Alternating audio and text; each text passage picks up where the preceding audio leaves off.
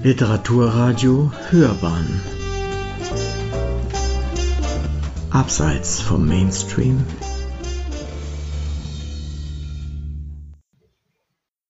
Ja, heute geht es um das Buch Inside Strafverteidigung, Untertitel Advokaten des Bösen, erschienen im Benevento Verlag, geschrieben von meinem Kanzleikollegen Hans Reinhardt und mir, Burkhard Bennecken. Wir sind beide Strafverteidiger. Und ja, es geht halt eben um Strafverteidigung und ich lese Kapitel 3. Was ist eigentlich Strafverteidigung? Immer wieder höre ich folgende Aussage. Ihr Strafverteidiger macht doch nichts anderes, als die bösen Verbrecher rauszupauken. Manch einer nennt uns Strafverteidiger in den Gerichten hinter vorgehaltener Hand sogar Strafvereiteler. Diejenigen, die so eindimensional ihre Schlüsse ziehen, machen es sich aber viel zu einfach. Im übertragenen Sinne könnte man sagen, dass sie sich bei der Thematik offensichtlich Scheuklappen angelegt haben. Liegt ihnen doch die pauschale Vorstellung zugrunde, dass wir Strafverteidiger unsere einzige Aufgabe darin sehen, einen Verdächtigen, von dem wir sicher wissen, dass er es war, am Ende trotzdem um jeden Preis mit einem Freispruch herauszuholen. Ich kann nur sagen, das ist ein Irrglaube. Natürlich ist Strafverteidigung zunächst einmal eine einseitige Interessenvertretung. Soll heißen, wir Anwälte an der Seite eines Beschuldigten haben immer nur und ausschließlich für den Mandanten Nützliches herauszufiltern und in das Strafverfahren einzubringen. Und umgekehrt alles, was dem Mandanten schaden könnte, auszusieben.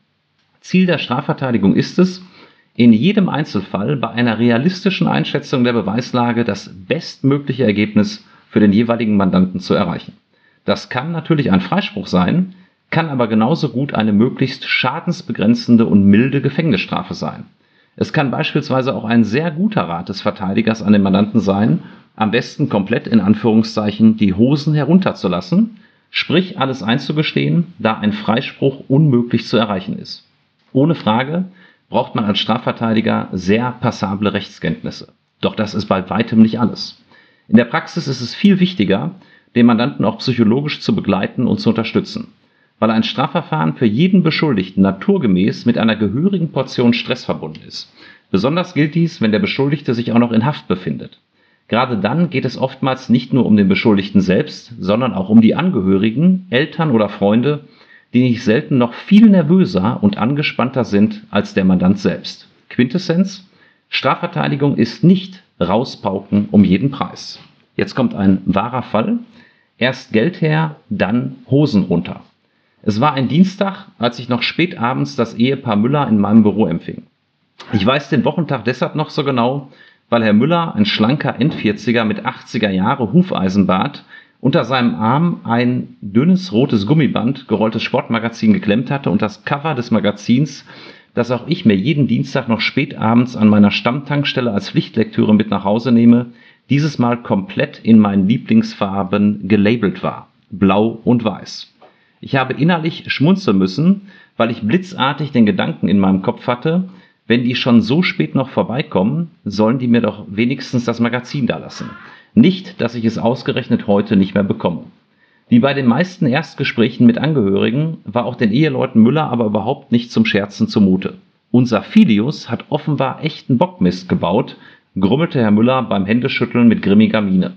Und Frau Müller, altrosa Bläser, brünettes Haar, dunkelroter Lippenstift, seufzte, ich schäme mich so, bei unserer Nachbarschaft sind wir jetzt komplett unten durch. Das Paar nahm Platz, meine Mitarbeiterin brachte zwei Tassen Tee zur Beruhigung und dann begannen die Müllers abwechselnd zu erzählen. Ihr Sohn Leon, 19 Jahre alt, war in der vergangenen Nacht unter dem Verdacht eines bewaffneten Raubüberfalls auf einen Kiosk festgenommen worden. Leon soll gemeinsam mit einem Kumpel von seinem Berufskolleg die Tat verübt haben, so Herr Müller. Die Teenager, so habe es ihm jedenfalls die Polizei mitgeteilt, sollen den türkischen Ladeninhaber bei ihrem Coup mit einem sogenannten Taser, das ist ein Elektroimpulsgerät, bedroht und aufgefordert haben, den gesamten Kasseninhalt herauszugeben. Was dieser dann natürlich auch getan habe. Angebliche Beute 11.500 Euro in Bar. Das Ehepaar Müller saß damals bei mir etwa 20 Minuten und es wirkte wie ein Häufchen Elend. Die Mutter weinte die ganze Zeit bitterlich und vergrub zwischendurch das Gesicht in ihren Händen. Der Vater zitterte leicht, immer wenn er redete, behielt er aber ansonsten die Fassung. Heute Morgen stimmte das Paar zeitgleich an, sei plötzlich die Polizei da gewesen, habe geklingelt, einen Durchsuchungsbeschluss vorgezeigt und dann alles auf den Kopf gestellt. Wie im Sonntagskrimi, nur eben diesmal am Dienstag, so Herr Müller. Vor allem Leons Dachbodenzimmer hätte es den Ermittlern angetan.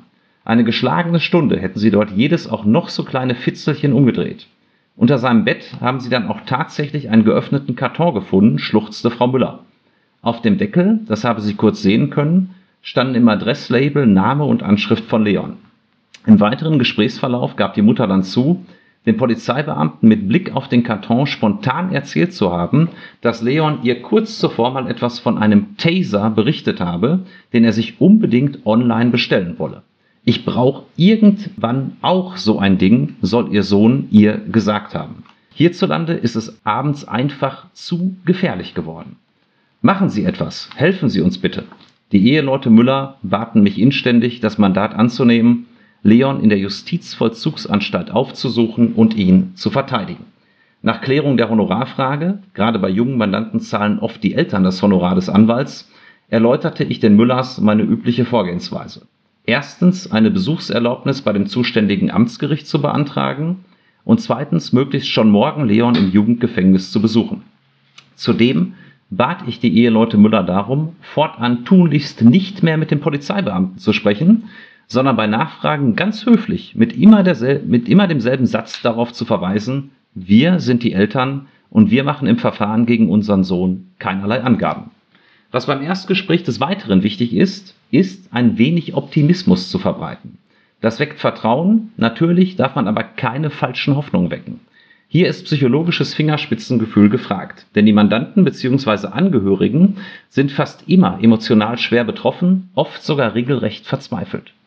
Verlässliche Prognosen abzugeben, wie das Strafverfahren ausgehen könnte, ob Leon tatsächlich am Ende verurteilt werden würde oder nicht, wären zu diesem Zeitpunkt geradezu anwaltliche Kardinalfehler, zumal ich bislang noch nicht einmal mit Leon gesprochen hatte. Am nächsten Tag war es aber soweit. Ich besuchte Leon in der JVA. Der 19-jährige Typ Mädchenschwarm vom Schlag Leonardo DiCaprio erwies sich auf den ersten Blick als ein ausgesprochen sympathischer Junge. Nachdem er mir dann auch förmlich das Mandat erteilt und dazu eine Vollmacht sowie eine Verschwiegenheitsentbindung gegenüber den Eltern, denn Mandant ist nur Leon, unterschrieben hatte, erzählte er mir, was vorgefallen war. Der Bericht sollte kurz und knapp ausfallen. Ich habe nichts gemacht, ist alles nur Gerede, behauptete mein Mandant. Ich will nicht sagen, dass ich diese Antwort erwartet habe, aber in der Tat kommt ein solches forsches Abstreiten schon sehr häufig vor. Auf der anderen Seite steht aber auch fest, ich war nicht dabei und ich weiß deshalb auch nicht, was vorgefallen ist oder eben nicht. Meine Reaktion fiel in diesem Fall ebenso kurz und knapp aus, dann ist ja gut, das wird sich alles aufklären, sagte ich zu Leon. Alle Details hierzu, wie es weitergeht, besprechen wir dann, wenn ich Akteneinsicht nehmen konnte. Dann schnüren wir auch unsere Verteidigungsstrategie. Dazu muss man wissen, die Akteneinsicht ist für uns Strafverteidiger von zentraler Bedeutung. Geführt wird eine Ermittlungsakte zu einem Geschehen bei der zuständigen Staatsanwaltschaft. Darin finden sich von der Strafanzeige bis zum Schlussvermerk gebündelt alle zusammengetragenen Ermittlungsergebnisse, wie zum Beispiel Zeugenaussagen, Tatortspuren, DNA-Gutachten und so weiter. Macht eine Verteidigung in Richtung Freispruch Sinn oder ist es ratsam, die Tat zuzugeben und sich darum zu kümmern, dass der Mandant möglichst eine milde Strafe bekommt? Erst anhand dieser Akte kann man als Verteidiger die Beweissituation verlässlich einschätzen. Ehe ich Leon einen Gruß von seiner Freundin Stella ausgerichtet und dann die Justizvollzugsanstalt verlassen habe, gab ich ihm noch einen wichtigen Ratschlag mit auf dem Weg zurück in die Zelle. Bloß nicht mit Mitgefangenen über den eigentlichen Tatvorwurf sprechen. Denn oftmals prahlen gerade junge Mandanten im Knast mit ihren Taten und werden dann hinterher von anderen Mitgefangenen in Anführungszeichen angezinkt, soll heißen verraten. Nicht selten, besonders bei größeren Delikten, stellt die Staatsanwaltschaft Verdächtigen sogar gezielte Fallen, verlegt spionagebereite Mithäftlinge auf die Zelle eines Beschuldigten oder spielt Gefangenen ganz bewusst Handys zu, damit sie früher oder später telefonieren und dann, aus Sicht der Staatsanwaltschaft, bestenfalls am Telefon alles gestehen. Zehn Tage später habe ich Leons Akte von der Staatsanwaltschaft bekommen. Nachdem der rote Aktenband bei uns in der Kanzlei angekommen war, wurde er sofort eingescannt und von meinen Mitarbeiterinnen in Kopie per Post an den Mandanten in die Justizvollzugsanstalt geschickt. Ich schicke allen meinen inhaftierten Mandanten eine Kopie ihrer Akte zu, damit wir beim nächsten Treffen den gleichen Wissensstand haben. Aus der Akte ergab sich ein wahrlich desaströses Bild. Die Beweislast war geradezu erdrückend. Im übertragenen Sinne stand es zur Halbzeit bereits 0 zu 4 aus Leons Sicht. Erstes Gegentor. Der türkische Ladeninhaber hatte als Zeuge zu Protokoll gegeben, von zwei maskierten, jünger wirkenden Männern bedroht worden zu sein. Wir haben einen Taser und quälen dich damit zu Tode, sollen die Täter gerufen haben. Deshalb habe er der Drohung Folge geleistet und alle Bargeldeinnahmen in die mitgeführte Tüte gesteckt. Seitdem leide er unter fürchterlichen Panikattacken, habe sich in psychologische Behandlung begeben müssen und könne praktisch kaum noch arbeiten. Zweites Gegentor. In der Akte befand sich ein DNA-Gutachten, wonach mit an Sicherheit grenzender Wahrscheinlichkeit Leons Fingerabdrücke an dem Tresen in dem Kiosk gesichert worden sind. Drittes Gegentor. Das wohl belastendste Blatt Papier war am Ende der Akte eingeheftet. Leons mitbeschuldigter Schulfreund hatte in seiner ersten Vernehmung anlässlich seiner Festnahme bereits gesungen. Sprich, alles gestanden. Ja, er sei mit Leon gemeinsam in den Kiosk rein. Und ja, beide hätten dort mit einem Elektroschocker entsprechend gedroht. Daraufhin habe der Kioskinhaber den gesamten Kasseninhalt von 800 Euro in eine Plastiktüte gepackt. Mit dieser Beute sei man dann verschwunden und habe sie später hälftig aufgeteilt. Viertes Gegentor. Ein Aktenvermerk über die Spontanaussage der Mutter in Sachen Taser während der Wohnungsdurchsuchung. Einige Tage später fuhr ich dann wieder in die Justizvollzugsanstalt. Und wie sieht es aus? Wann komme ich raus? fragte Leon mich beim Betreten des Besprechungszimmers, blickte dabei aber schon auffällig verschämt zu Boden. Das meinst du nicht ernst, oder? antwortete ich und konfrontierte meinen Mandanten dann sofort knallhart damit, dass er nach Aktenlage eindeutig als Täter überführt scheint. Besonders das Geständnis seines Kumpels bricht dir, symbolisch gesprochen, das Genick. Das wiegt tonnenschwer, sagte ich und verwies auf eine der goldenen Strafverteidigerregeln, wenn ein mutmaßlicher Mittäter den eigenen Mandanten mit in die Pfanne haut, dann ist Schluss mit lustig. Da machte es auch überhaupt nichts aus, erklärte ich Leon, dass die anderen Indizien möglicherweise abgeschwächt werden könnten. Immerhin hatte der Kioskinhaber ihn nicht erkannt und seine DNA-Spur am Kiosktresen könnte rein theoretisch ja auch von einem normalen Einkauf stammen. Okay, ich gebe es zu, wir waren das, sagte Leon daraufhin kleinlaut. Aber wir hatten wirklich keinen Taser dabei, sondern eine Taschenlampe mit Blinkfunktion.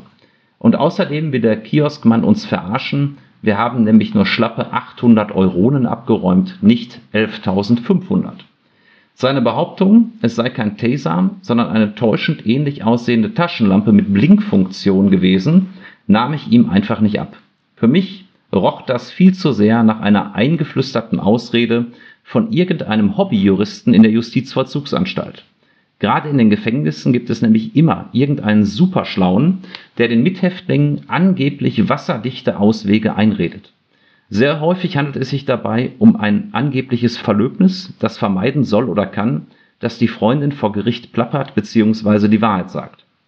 Unzählig die erfundenen Verlöbnisse, die ich in den Prozessen schon dahinschmelzen habe sehen, weil die beiden Hauptakteure mit den gewieften Nachfragen des Gerichts einfach heillos überfordert waren.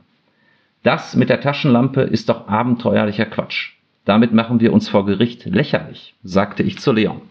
Selbst der Mittäter hatte von einem Taser gesprochen und außerdem war ja auch die Verpackung eines Tasers in seinem Zimmer gefunden worden. Und auch wenn man die belastende Spontanaussage der Mutter prozessual erschüttern könnte, weil nämlich der Polizist womöglich das entsprechende Zeugnisverweigerungsrecht nicht hinreichend erklärt hatte. Welches Motiv sollte denn der mutmaßliche Mittäter haben, sich selbst und auch noch seinen Schulkumpel zu Unrecht in die Pfanne zu hauen? An dieser Stelle den Mandanten irgendwas Lebensfremdes konstruieren zu lassen, dulden nur Anwälte, die keine Erfahrung oder kein entsprechendes Standing vor dem Mandanten haben. Dieses Standing ist eine der wichtigsten Eigenschaften, die man haben muss, um als Verteidiger wirklich helfen zu können. Wenn die Lage offensichtlich ist, muss man jedem Mandanten, egal ob Clanboss, Promi oder Schüler, reinen Wein einschenken. Heißt, im Fall der Fälle ihm auch ehrlich und offen sagen, dass es keinerlei Möglichkeit gibt, ihn komplett rauszupauken. Nachdem mein Mandant auch sein Taschenlampenmärchen zurückgenommen hatte, verständigten wir uns auf folgende Strategie. Leon legt ein reuiges Geständnis ab, das wir zusätzlich durch ein ehrlich gemeintes Entschuldigungsschreiben an den überfallenen Kioskbesitzer aufpolieren wollen. Weil Leon in Sachen Beutesumme aber schwor, dass es nicht 11.500 Euro waren, sondern nur 800, was ja auch der Mittäter in seinem frühen Geständnis angegeben hat, sagte ich ihm insoweit meine Hilfe zu. Es kommt nämlich tatsächlich gar nicht so selten vor, dass Opfer von erlittenen Straftaten entsprechende Straftaten aufbauschen und dann zu ihrem eigenen Vorteil noch missbrauchen. So geschah es dann auch. Ich fuhr vom Jugendknast direkt in die Kanzlei und schrieb den türkischen Ladeninhaber an. Mit den Eltern hatte ich zwischenzeitlich geklärt, dass ein Schmerzensgeld in Höhe von 3000 Euro auf das Kanzleikonto eingezahlt wird zur Weiterleitung an den geschädigten Kioskbetreiber. Mein Schreiben an den Geschädigten sah dann in etwa wie folgt aus. Sehr geehrter Herr XY, mein Mandant Leon Müller hat Sie gemeinsam mit seinem Kollegen in Ihrem Kiosk überfallen. Mein Mandant möchte sich über mich an dieser Stelle bei Ihnen ausdrücklich für das, für das Vorgefallene entschuldigen und er erkennt die Haftung für das vorliegende Ereignis ausdrücklich dem Grunde nach an. Er möchte mit Ihnen auch noch in einen unmittelbaren Kommunikationsprozess eintreten und würde Ihnen gegenüber gerne seine persönliche Entschuldigung aussprechen. Zudem hat mein Mandant ein Schmerzensgeld von 3000 Euro bereitgestellt, das er Ihnen kurzfristig über mich zuleiten möchte. Für den Fall Ihrer Bereitschaft möchten wir Sie bitten, uns nach hier Ihre Bankverbindung mitzuteilen. Mein Mandant hofft, dass Sie seine Entschuldigung annehmen. Ich weise nur vorsorglich darauf hin, dass ich als Verteidiger ausdrücklich befugt bin, mit dem Geschädigten einer Straftat in Kontakt zu treten, insbesondere wenn dies, wie hier, zur Herbeiführung eines Täter-Opfer-Ausgleichs dient. Mit freundlichen Grüßen, Rechtsanwälte und meine Unterschrift. Bei dem Schreiben geht es allein um Schadensbegrenzung und Wiedergutmachung. Wenn ich erkenne, dass mein Mandant in Anführungszeichen geliefert ist, muss ich die Flucht nach vorn antreten und alles dafür tun, um ein möglichst mildes Strafmaß zu erzielen. Ein solches auf das Opfer zugehen mit entsprechendem Ausgleich ist kein Freikaufen, wie es oftmals in der Öffentlichkeit dargestellt wird, sondern eine ausdrücklich im Strafgesetzbuch vorgesehene Möglichkeit, um einen Konflikt zwischen Täter und Opfer beizulegen. Man spricht juristisch deshalb auch von einem sogenannten Täter-Opfer-Ausgleich. Eine Strafe kann hierdurch ganz beträchtlich nach unten abgesenkt werden.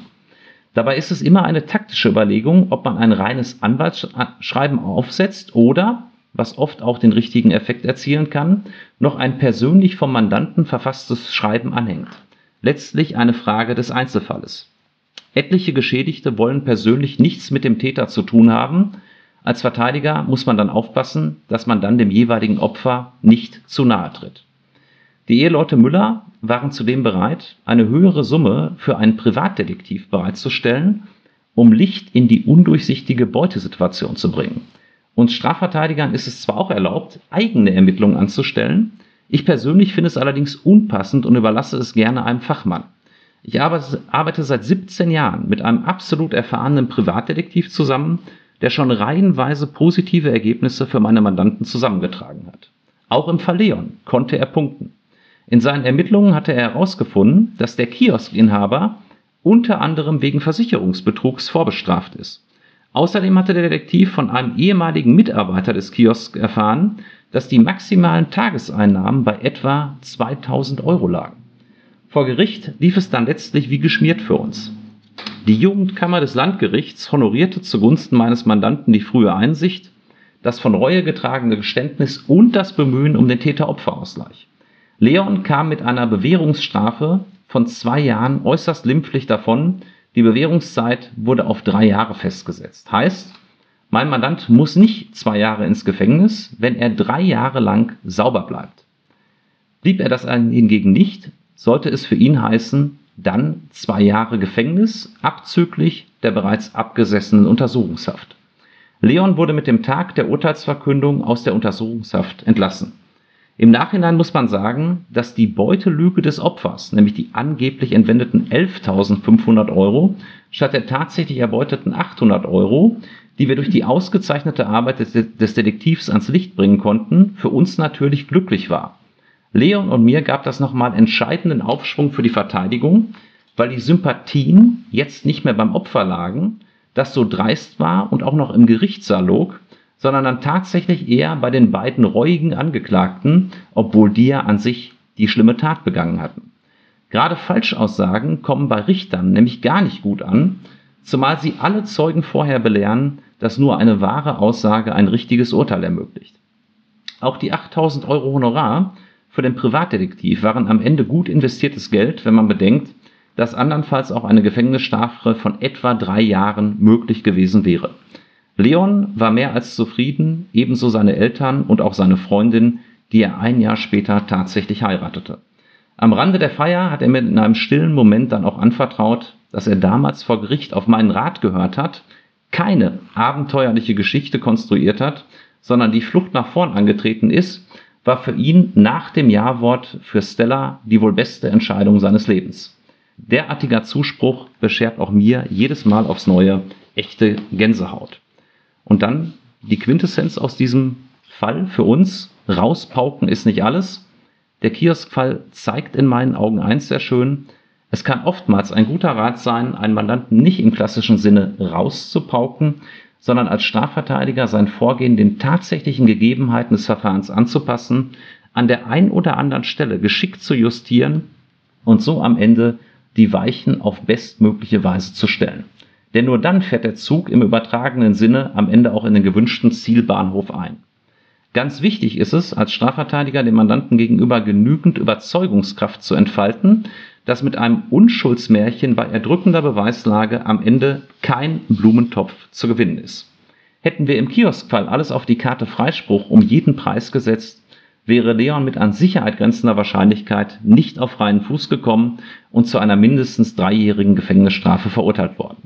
Fazit, manchmal ist es besser, sich einzugestehen, dass man keine Chance hat, keine Chance auf einen Freispruch. Herzlich willkommen zu einer neuen Podcast-Folge von Hörbahn on Stage. Ich bin Uwe Kulnig und mein Gast bei Literaturradio Hörbahn ist Burkhard Benneken. In dieser Sendung geht es um das Buch Inside Strafverteidigung, Advokaten des Bösen. Ich möchte mit ihm über sein Buch, dessen Inhalt, Hintergrund und Besonderheit sprechen. Unser Gast hat es zusammen mit Hans Reinhardt geschrieben. Wie kam es zu diesem Buch? Wie gehen Benneken und Reinhardt mit dem Thema und den betroffenen Menschen um? Wie entscheiden sie, was und wie etwas Eingang ins Buch findet? Und natürlich auch, was waren die Intentionen, überhaupt ein solches Buch zu schreiben? Mich interessiert und unsere Hörer sicherlich auch der Mensch Burkhard Benneken. Wie geht er mit den Inhalten der Fälle, den von ihm verteidigten Menschen und den Straftaten um, die es geht persönlich um? Ich bin gespannt, was er uns zu erzählen hat. Herzlich willkommen bei der 81. Sendung Hörbahn on Stage. Ich freue mich sehr, dass Sie hier zu uns nach Schwabing in die Sendung gekommen sind. Herzlich willkommen. Ja, vielen Dank für die Einladung. Haben Sie eine Idee, warum Krimis und auch Anwaltsgeschichten beim Publikum so außerordentlich beliebt sind?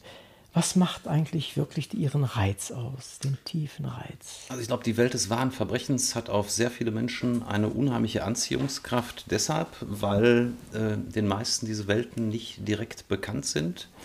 Äh, man sich dazu sehr viel ausmalt, aber dann am Ende des Tages doch relativ wenig weiß. Ja, deshalb fängt es auch an, dass selbst so Geschichten wie Tatort, die ja nicht auf wahren Verbrechen beruhen, aber trotzdem sich größter äh, Beliebtheit erfreuen. Und mein Eindruck ist, dass das wirkliche wahre Verbrechen immer spannender wird, die Menschen immer voyeuristischer hinter die Kulissen von Strafverteidigern, von Verbrechern, äh, von Beteiligten im Strafverfahren schauen wollen. Ähm, und ich glaube, das liegt wirklich daran, dass es schon ja, irgendwo anziehend ist, ja, ähm, gerade Sachen, die auf den ersten Blick auch absolut abstoßend sind, wie schwere Straftaten. Man kann es teilweise gar nicht nachvollziehen, wie jemand im Extremfall mehrere Menschen umbringen kann. Und trotzdem äh, möchte man natürlich wissen, wie kommt es dazu? Wie kann so jemand auf diese Bahn geraten und natürlich auch, wie läuft sowas dann tatsächlich ab? Und das merke ich immer, wenn ich äh, im Freundeskreis äh, überwiegend aus Nichtjuristen besteht, dann über Fälle erzähle, natürlich immer unter Einhaltung meiner Schweigepflicht, ähm, dann ist oft ein sehr, sehr großes Interesse da und viele sind wirklich in den Bann gezogen darüber, was wir gerade als Strafverteidiger jeden Tag hören dürfen, denn das darf man auch sagen, keiner ist ja so nah dran an den Verbrechern wie wir. Kein Polizist, kein Staatsanwalt, kein Richter. Mhm. Und wir genießen natürlich auch bei den sogenannten Verbrechern besonderes Vertrauen, weil wir als Strafverteidiger ja die Personen sind, die ihnen beistehen, die ihnen zuhören. Man kann uns alles sagen. Und wir müssen es erstmal für uns behalten und dürfen ja nur das tun, was den sogenannten Verbrechern, wenn es denn auch welche sind, ja, es gibt ja auch die Unschuldsvermutung, äh, nützt. Mhm. Also insofern profitieren sie, die, die, Fernsehanstalten oder auch die Buchindustrie, von diesem gewissen Voyeurismus und andererseits von dem, ja, wir interessieren uns immer für Menschen, denke ich mal. Absolut. Und äh, das ist ja äh, Mensch pur an der Stelle, ja, sowohl auf der Opferseite als auch auf der äh, Täterseite sicherlich. Und sie sitzen mittendrin. Also genau, ist, Mensch pur und Mensch in Extremsituationen ja, oftmals. Ja. ja. Ähm, Extremfall ein Tötungsdelikt. Ähm, das hat ja eigentlich immer eine Vorgeschichte und da sind oft Täter und teilweise auch die Opfer in Extremsituationen. Und da ist es natürlich schon spannend, so schlimm wie das Ganze im Einzelfall ist, schon spannend zu erfahren, wie es dazu kam und auch wie es dann abgelaufen ist. Mhm. Und das erfahre ich ja natürlich aus erster Hand, wenn der Mandant jedenfalls ehrlich zu mir ist und mir das berichtet, wenn er der Täter ist. Und das ist natürlich schon für mich auch jeden Tag wieder faszinierend. Mhm. Als nächstes möchte ich nochmal eine Frage stellen, die sehr theoretisch und ja vielleicht auch nicht zu Ihrem praktischen täglichen Arbeiten gehört, aber ich möchte sie dennoch stellen. Ich selbst bin Naturwissenschaftler. Ich teile die Auffassung Karl Poppers zur Erkenntnistheorie. Es gibt eine Wahrheit, aber wir werden sie nie kennen. Für Naturwissenschaftler ist das das Hauptcredo eigentlich. Äh, wie sieht das denn mit Ihrem Fach aus? Teilen Sie so eine Wahrheit oder lehnen Sie sie womöglich ganz ab?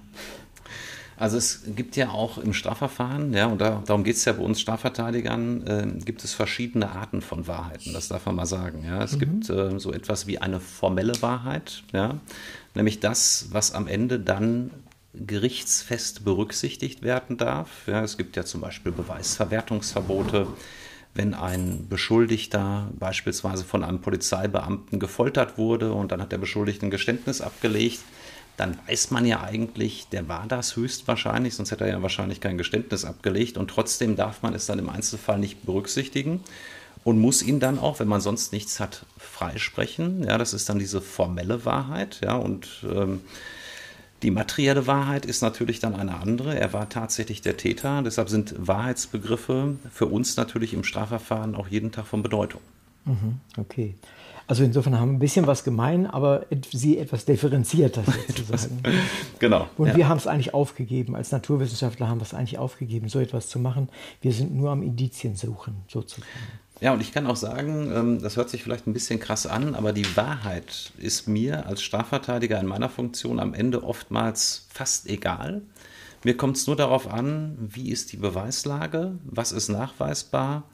Das ist für mich das Entscheidende und nicht, was wirklich war. Ähm, für mich ist die Wahrheit insofern nicht unwichtig, als dass es natürlich toll ist, wenn der Mandant offen und ehrlich zu einem ist, einem das tatsächlich Geschehene berichtet, weil dann kann ich ihn einfach besser verteidigen als wenn ich nicht die tatsächlichen Hintergründe kenne. Mhm, das verstehe ich. Nun stelle ich mir so eine Situation vor, Sie treffen das erste Mal auf einen, den Menschen, den Sie verteidigen wollen sollen.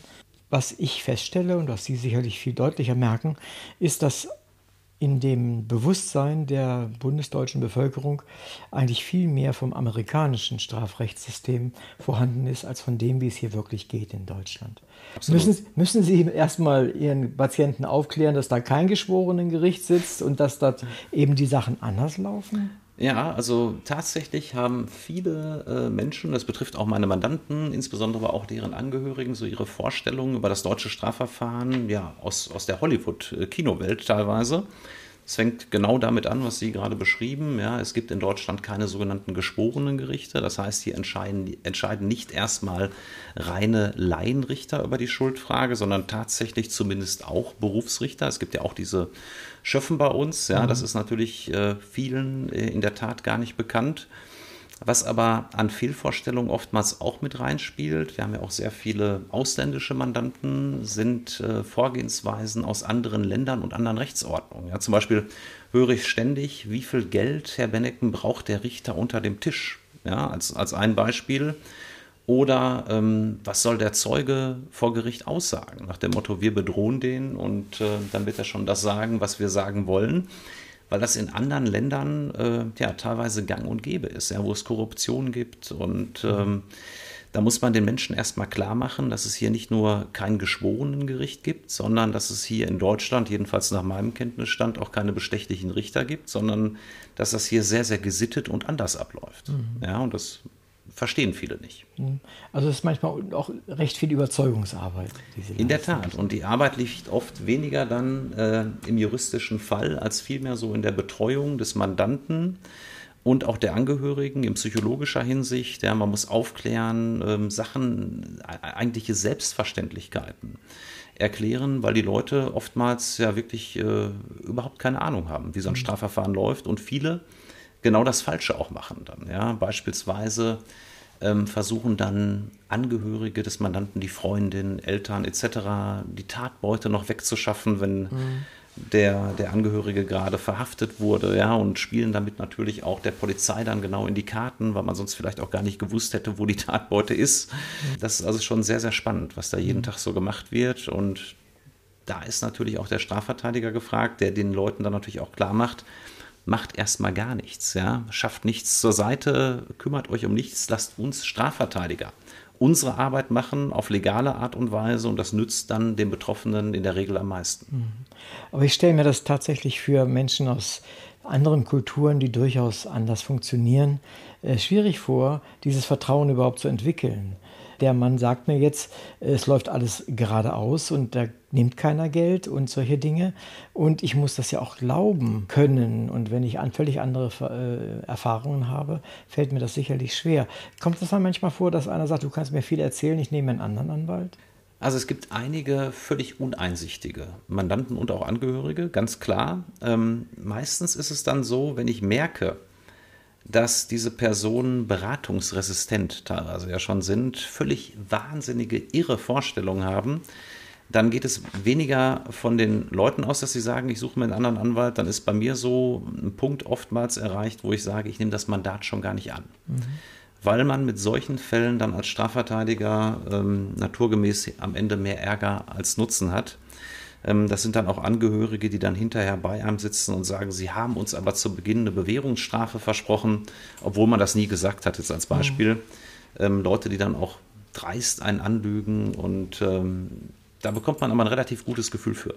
Ja, da gibt es also wirklich Unterschiede. Das ist auch, muss man sagen, der kleinste Teil, der so ihre Vorstellungen hat. Aber wenn man sich etwa, ich würde so sagen, äh, diese 10 Prozent äh, vom Leibe hält, in Anführungszeichen, indem man die Mandate nicht annimmt, tut man sich selbst einen Gefallen. Hm, verstehe. Wie schätzen Sie das Rechtsverständnis der Menschen in Deutschland ein? Das so allgemein, wenn Sie so hinwerfen sollten. Das Rechtsverständnis äh, also ist überwiegend geprägt natürlich durch die Medienberichterstattung, das ist jedenfalls mein Eindruck. Und bezüglich der Strafjustiz höre ich immer wieder, dass so ein Empfinden vorherrscht. Wir haben hier eine Kuscheljustiz. Ähm, es gibt unverhältnismäßig hohe Strafen für Delikte, die den Staat betreffen, wie Steuerhinterziehung. Und es gibt unverhältnismäßig geringe Strafen für so schlimme Sachen wie Kindesmissbrauch, Vergewaltigung etc. Und ich nehme auch einen deutlichen Justizfrust wahr, mhm. der bei vielen herrscht, nach dem Motto, die Verbrecher kommen viel zu milde, viel zu gut davon. Und ich bin immer wieder erstaunt, welche Meinungen sich da so bei den Menschen, natürlich gestützt in der Regel auf die Medienberichterstattung, bilden, ohne dass diese Personen wissen, ähm, was hinter so einem Urteil steckt, wie so ein Urteil im Einzelfall abläuft. So ähnlich wie beim Fußball, wo dann viele meinen, sie wären der beste Trainer und würden die beste Mannschaft aufstellen. Mhm. Ja, und äh, in der Justiz ist es vielleicht sogar noch ein bisschen krasser, weil wir oftmals, ist mein Eindruck, der Strafjustiz hier wirklich Unrecht tun. Wir haben ganz hervorragendes, ich finde das beste System der Welt in Deutschland. Mhm, tatsächlich. Mit traumhaft guten Richtern, Staatsanwälten, Polizeibeamten, Strafverteidigern und allem, was dazugehört. Jedenfalls überwiegend. Ähm, natürlich gibt es Ausnahmen, das ist gar keine Frage, immer, aber ja. ähm, dass wir das in dieser Form so hinbekommen, spiegelt sich in der Berichterstattung und auch in dem Denken der meisten Menschen in meinen Augen nicht wieder. Ich teile so aus meiner Laienecke diese Auffassung tatsächlich auch. Ich glaube, das ist auch zutiefst menschlich. zu Ihrem Buch direkt. Es ist ja mitten in der Pandemie erschienen. Wie haben Sie eigentlich Ihren Job machen können in Lockdown und Co? Also bei uns im Strafrecht war es äh, fast wie immer, möchte ich sagen. Die, die Haftsachen sind ganz normal weiter verhandelt worden bei der Justiz, weil es ja auch Fristen gibt. Ja, spätestens ja. nach sechs Monaten beispielsweise muss ein Prozess starten gegen jemanden seit seiner Festnahme. Und diese Fristen galten auch unverändert äh, in der Pandemie. Ja, es gab gewisse Möglichkeiten, Gerichtsverfahren länger zu unterbrechen. Die sind dadurch neu mhm. eingeführt worden ins Gesetz. Aber die Haftsachen liefen ganz normal und auch tatsächlich sind überwiegend die äh, Strafverfahren ganz normal durchgelaufen, abgesehen vielleicht von zwei, drei Monaten zu Beginn der Pandemie. Da war es dann teilweise schon so, dass ich in den Gerichten war, in der Haftsache und fast alle anderen Gerichtssäle drumherum waren leer, was ich überhaupt gar nicht kannte aus meinen ja. Jahren davor. Da war ich auch schon erstaunt. Aber man muss sagen, die Justiz hat das wirklich aus meiner Sicht sehr gut in den Griff bekommen und die Richter waren auch äh, darum bemüht, dass die Akten sich natürlich nicht zu sehr häufen in ihren Richterzimmern und deshalb hat man dann versucht, recht schnell wieder zu terminieren. Natürlich musste man dann teilweise auch mit Masken im Gerichtssaal sitzen, äh, muss man teilweise jetzt sogar noch. Ja, das mhm. ist gerade für uns Strafverteidiger, wenn wir dann Beweisanträge vorlesen, Erklärungen vorlesen, teilweise schon sehr einschränkend, muss man sagen. Ich habe mhm. beispielsweise beim Schwurgericht, wo es dann auch um versuchtes Tötungsdelikt ging, eine fast einstündige Erklärung meines Mandanten durch eine Maske vorgelesen. Das so und das war schon sehr unangenehm. Und man hat auch nicht so diese Kraft in der Stimme, die man sonst hat. Ja, das äh, war natürlich dann suboptimal. Andererseits verstehe ich natürlich, mhm. dass man da um entsprechende Sicherheitsvorkehrungen bemüht ist. Mhm. Das ist nachzuvollziehen, aber die Richter äh, sehen ja auch die Angeklagten nicht. Also wie reagiert er ja? Grinst er oder ist er, ist er sehr betroffen? Das ist ja alles auch gedämpft. Ne? Ein ganz wichtiger Punkt, den ja. wir oft auch moniert haben, ähm, weil es anfangs oftmals zugelassen wurde von vielen Richtern, dass insbesondere Zeugen die Maske im Zeugenstand aufhaben. Und gerade den lügenden Zeugen kann man oft ja auch an seiner Mimik ne, überführen, mhm. erkennen. Und es mhm. ist auch ein beliebtes Mittel, was wir Strafverteidiger oft anwenden, dass wir dann auf Mimiken, Gestiken hinweisen, Körpersprache deuten ja, und dem Zeugen das vorhalten oder das auch hinterher anmerken. Und das war teilweise schon ein bisschen eingeschränkt, aber die meisten Richter sind tatsächlich dazu übergegangen, den Zeugen dann auch wirklich vorzugeben, die Maske abzunehmen während der Zeugenvernehmung. Mhm, Einfach damit man entsprechend die Person besser wahrnehmen kann. Und das galt auch für die, für die Angeklagten, wenn die sich selbst zur Sache geäußert haben. Mhm, verstehe. Das ist gut. Also sonst hat man da so eine, so eine halbe Person eigentlich. Ne? Mit Absolut. Der, mit der man nicht, nicht viel anfangen kann. Und wir sind ja da nicht so schlecht als Menschen. Und schon gar nicht, wenn man Richter ist oder wie Sie Anwalt und mit vielen Menschen zu tun hat in solchen Stresssituationen. Ja. Auch. Sie sagten vorhin, Sie sind, äh, ich glaube, elf Mitarbeiter hatten Sie gesagt, oder elf äh, Teil, Teilhaber in der. Also wir haben elf Anwälte bei uns in der ja. Kanzlei, 25 Assistentinnen und ähm, ja, wir sind so knapp, also mit den, dann haben wir noch ein paar Teilzeitbeschäftigte, knapp ja. 40 Leute in der Kanzlei. Mhm. Ist eine mittelständische Kanzlei, wir sitzen mitten im Ruhrgebiet mhm. und sind halt eben aufs Strafrecht spezialisiert. Ja. Wie, wie teilen Sie die Fälle auf? Äh, mancher Mandant oder, oder ja, Mandant, glaube ich, sagen Sie, kommt daher und sagt, ich brauche jetzt Unterstützung. Wie machen Sie das? Äh, also die meisten Mandate kommen übers Telefon herein tatsächlich. Mhm. Wir haben eine oder zwei sogar sehr erfahrene Telefonistinnen, die Mandate entgegennehmen. Viele Mandanten sagen ganz konkret, ich möchte zu Herrn Reinhardt oder ich möchte zu Herrn Bennecken, weil mhm. die einen kennen, warum auch immer. Wenn das nicht der Fall ist, fragt dann die Telefonistin, was wird Ihnen vorgeworfen, um welchen Bereich des Strafrechts geht es. Und da muss man sagen, dass wir dann bei unserer ja, Anzahl von Anwälten natürlich alle spezialisiert sind. Wir haben mhm, zum Beispiel einen äh, Anwalt, der macht ausschließlich Wirtschaftsstrafrecht. Mhm. Ja, und wenn jetzt jemand zum Beispiel Steuerhinterziehung äh, gemacht haben soll, ist er bei dem natürlich viel besser aufgehoben ja. als bei mir, wo ich nur klassisches Strafrecht mache. Klar, ja, ja, verstehe ich, ja. Und das wird dann danach aufgeteilt. Aha, okay. Ja, das macht ja Sinn durchaus. Ne? Ja. Und, und wie finden ihre Mandanten zu ihnen. Also mir wird jetzt hier meinetwegen in München irgendwas vorgeworfen, was ich getan ja. haben soll, irgendwas Schlimmes. Äh, dann gibt es ja die Möglichkeit, da kommen wir vielleicht gleich noch drauf, um, um die Pflichtverteidigung und um die Wahlverteidigung. Und äh, wie, wie, wie, könnte ich zu Ihnen kommen? Also die, die, wie machen die, die das? Eigentlich? Die meisten, die meisten Mandanten, wir haben ja mittlerweile Mandanten aus ganz Deutschland, die sich bei uns melden, die kommen tatsächlich über Empfehlungen. Natürlich mhm. habe ich jetzt keine Statistik, die ich dazu führe, aber ich würde schätzen, dass das etwa 90 Prozent sind aller neuen Mandate, die tatsächlich ja über diese klassische Mund-zu-Mund-Propaganda kommen. Man mag nur an die Justizvollzugsanstalten denken, ja, wo ja den ganzen Tag im Prinzip ja, nur ja. über ne, den, den Anwalt gesprochen wird, den der also, eine oder andere hat. Meiner ist der Beste, der wird dann empfohlen und so weiter. Aber auch außerhalb der Justizvollzugsanstalten gibt es natürlich dann im Bekanntenkreis oftmals die Frage, wenn man äh, oftmals erstmals mit einem Strafverfahren betroffen ist, kennst du nicht jemanden, der da Ahnung hat? Und da wird man dann empfohlen. Ja, das ist der häufigste Weg. Und bei uns, also bei Herrn Reinhardt und mir speziell, kommt noch hinzu, dass wir sehr, sehr viel auch in den Medien auftreten. Mhm. Wir geben viele Interviews, ähm, Expertentöne, auch über unsere eigenen Fälle hinaus. Mhm. Ja, zum Beispiel jetzt gerade bin ich äh, etliche Male live von einem, von einem großen Anbieter angefragt worden für Stellungnahmen zum Prozess Boris Becker in mhm, England. Verstehe. Oder auch zu diesem Prozess äh, Amber Heard gegen Johnny Depp, der zwar jetzt kein Strafprozess Ach, ist, aber ja. wo natürlich äh, dann halt eben auch diese amerikanische Rechtsordnung mit reinspielt, mhm, die ja mhm. schon auch irgendwo spannend ist. Und äh, das nehmen natürlich viele Leute wahr.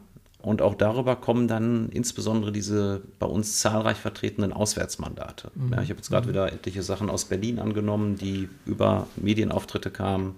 Verstehe. Und ähm, das ist also auch ein Faktor, der bei uns jetzt eine Rolle spielt. Mhm komme nochmal zurück, was wir eben gerade gesagt haben, Pflichtverteidiger, Wahlverteidiger. Ein Kapitel spielt damit und das ist sehr interessant, weil man weiß aus der Öffentlichkeit und aus den Medien ja immer nur so einen kleinen Teil und ach, der hat mal einen Pflichtverteidiger oder sowas. Können Sie den, den Hörern noch mal so ein bisschen mehr dazu erzählen? Weil ja, genau. Sie schreiben ja auch darüber. Also wichtig ist erstmal zu sagen, dass es ja nicht den Pflichtverteidiger schlechthin und den Wahlverteidiger schlechthin gibt, ja, sondern ein Anwalt kann in dem einen Fall Pflichtverteidiger sein und in dem nächsten Wahlverteidiger. Das kann man sich in der Tat auch aussuchen, ähm, in Deutschland jedenfalls. Das ist so, dass Pflichtverteidigung im Prinzip bedeutet, die Staatskasse zahlt einem Anwalt zunächst einmal die sogenannten gesetzlichen Gebühren. Das sind die Gebühren, die im Rechtsanwaltsvergütungsgesetz angegeben sind für die Tätigkeiten, die man da macht. Und im Vergleich dazu ist es bei der Wahlverteidigung erstmal grundlegend so, dass der Mandant einen selbst bezahlt und da in der Regel auch nicht die gesetzlichen Gebühren vereinbart werden, sondern man vereinbart entweder Stundensätze, die bei uns Strafverteidiger, äh, bei uns Strafverteidiger zu, zugegebenermaßen teilweise schon recht hoch sind. Geht selten unter 300 Euro die Stunde los, geht dann bei Wirtschaftsstrafverteidigern teilweise bis zu 800, 900 Euro die Stunde, ist also schon extrem teuer.